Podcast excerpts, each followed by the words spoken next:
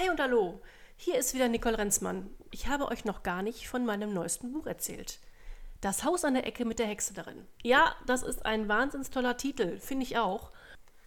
Darum sage ich Ihnen auch nochmal, das Haus an der Ecke mit der Hexe darin. Das ist kein Halloween-Buch, aber es geht schon gruselig darin zu. Es ist spannend und lustig. Es spielt in den 80er Jahren. Darin kommen Kinder und Erwachsene drin vor. Und so würde ich auch sagen, es ist ein Buch für die gesamte Familie. Gut, vielleicht nicht für den Dreijährigen, aber ab 10 ist das Buch durchaus zu lesen. Man kann es auch zusammenlesen. Ähm, das macht besonders viel Spaß, weil die ganzen Geschichten aus den 80er Jahren die Eltern erlebt haben und die Kinder sich dann auch fragen, wie, warum rufen die denn jetzt keinen um Hilfe äh, mit dem Handy? Handy gab es in den 80ern ja noch gar nicht. Und auch sonst habe ich von den Rezensenten ähm, und den Lesern, die das äh, bei Lovely Books mitgelesen haben, wirklich viele interessante Anekdoten dazu gehört, was die Kinder zu den Geschichten sagen oder zu dem Roman sagen, ähm, wenn die Eltern erzählen, ja, damals war das so.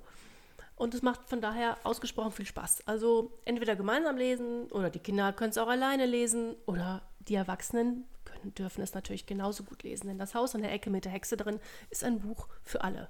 All Age, wie man so schön sagt.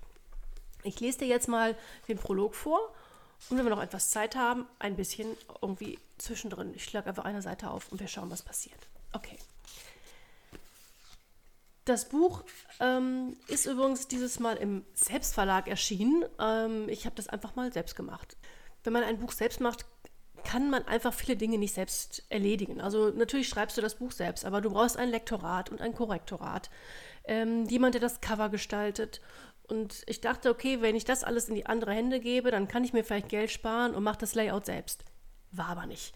Ich habe tatsächlich gemerkt, obwohl ich früher ja selbst Webseiten designt habe und äh, mit HTML ganz gut auskannte, es ging einfach nicht mehr. Ich ähm, muss zugeben, ich stieß an meine Grenzen und ähm, bin eigentlich nur noch verzweifelt und habe gedacht, okay, es geht nicht anders, du musst das Layout auch machen lassen. Also habe ich das ebenfalls in äh, andere Hände gegeben und daraus ist ein wirklich schönes Buch geworden ähm, das als Taschenbuch und E-Book überall erhältlich ist.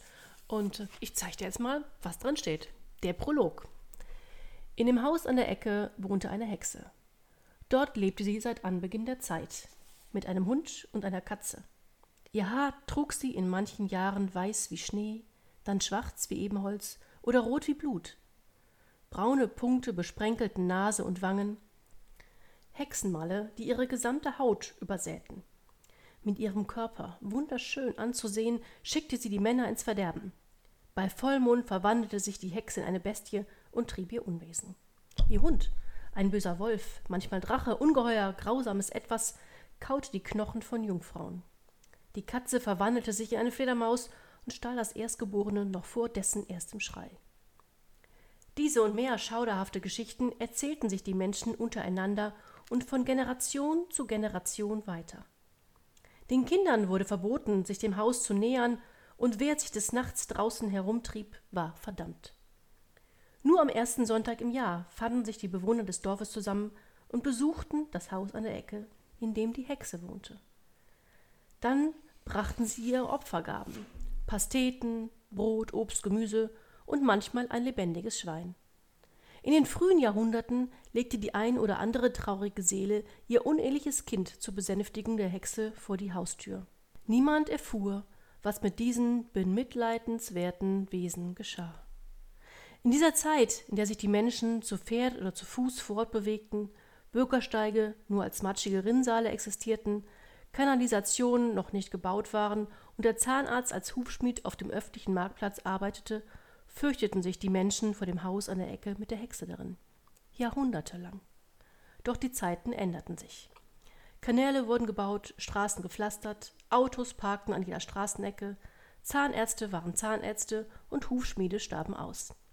Die Bewohner brachten keine Opfergaben mehr.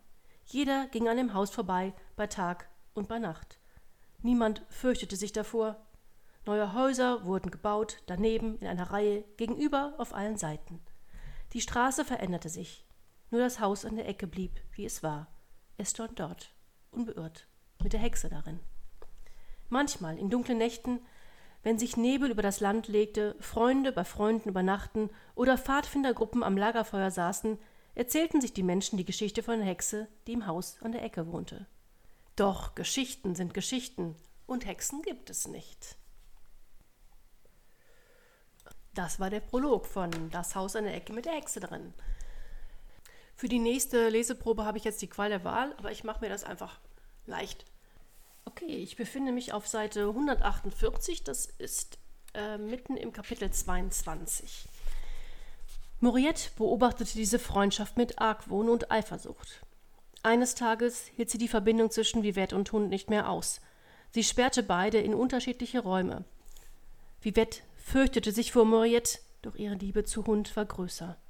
In den ersten Tagen ihrer Gefangenschaft überlegte Vivette, wie sie Hund befreien und mit ihm aus dem Hexenhaus entkommen konnte. Doch Moriette ahnte, dass Vivette an Flucht dachte. Du bist mein Geschöpf, entstanden aus meinem Fleisch und Blut, sagte sie. Dabei hielt sie ihre linke Hand hoch, an der nur vier Finger zu sehen waren. Du wirst für immer in meiner Nähe bleiben müssen, sonst stirbst du. Mir ist es gleich. Mir ist das gleich. Du willst sicher noch viele Jahre leben wollen und mit mir die Welt beherrschen falls es dir gelingt, das Zaubern zu erlernen eines Tages. Du bist so einfach, zu dumm und klein. Darum wirst du dich auch niemals von mir verstecken können. Ich finde dich überall. Von dieser Mahnung eingeschüchtert verhielt sich Vivette zunächst still. Jeden Tag hörte sie das Jaulen ihres Hundes durch den Kaminschacht und die Sorge um ihn wurde größer als die Angst vor Moriette. Eines Tages, Nachdem Moriette ihr das Essen gebracht, sie gemeinsam gespeist hatten und Moriette danach den Raum verlassen hatte, stieg Vivette den Kamin ihres verschlossenen Zimmers empor, wanderte über das Dach, die Stiegen des Turms hinauf und zu Hund. Dort spielten sie oder schliefen eng aneinander gekuschelt. Kurz bevor die Sonne aufging, kletterte Vivette hastig den Weg zurück. Einmal versperrte eine Schar Raben den direkten Weg und sie musste den Turm umrunden. Dabei entdeckte sie ein Zimmer, das auf der anderen Seite des Turms lag. Sie hatte es zuvor noch nie gesehen. Durch das Fenster erkannte sie ein Podest inmitten des kleinen Raumes, auf dem ein Buch lag, groß und dick, wie eine Weinkiste, eingebunden in raues Leder, das von der Zeit dunkler geworden war. An dieser Stelle höre ich einfach mal auf.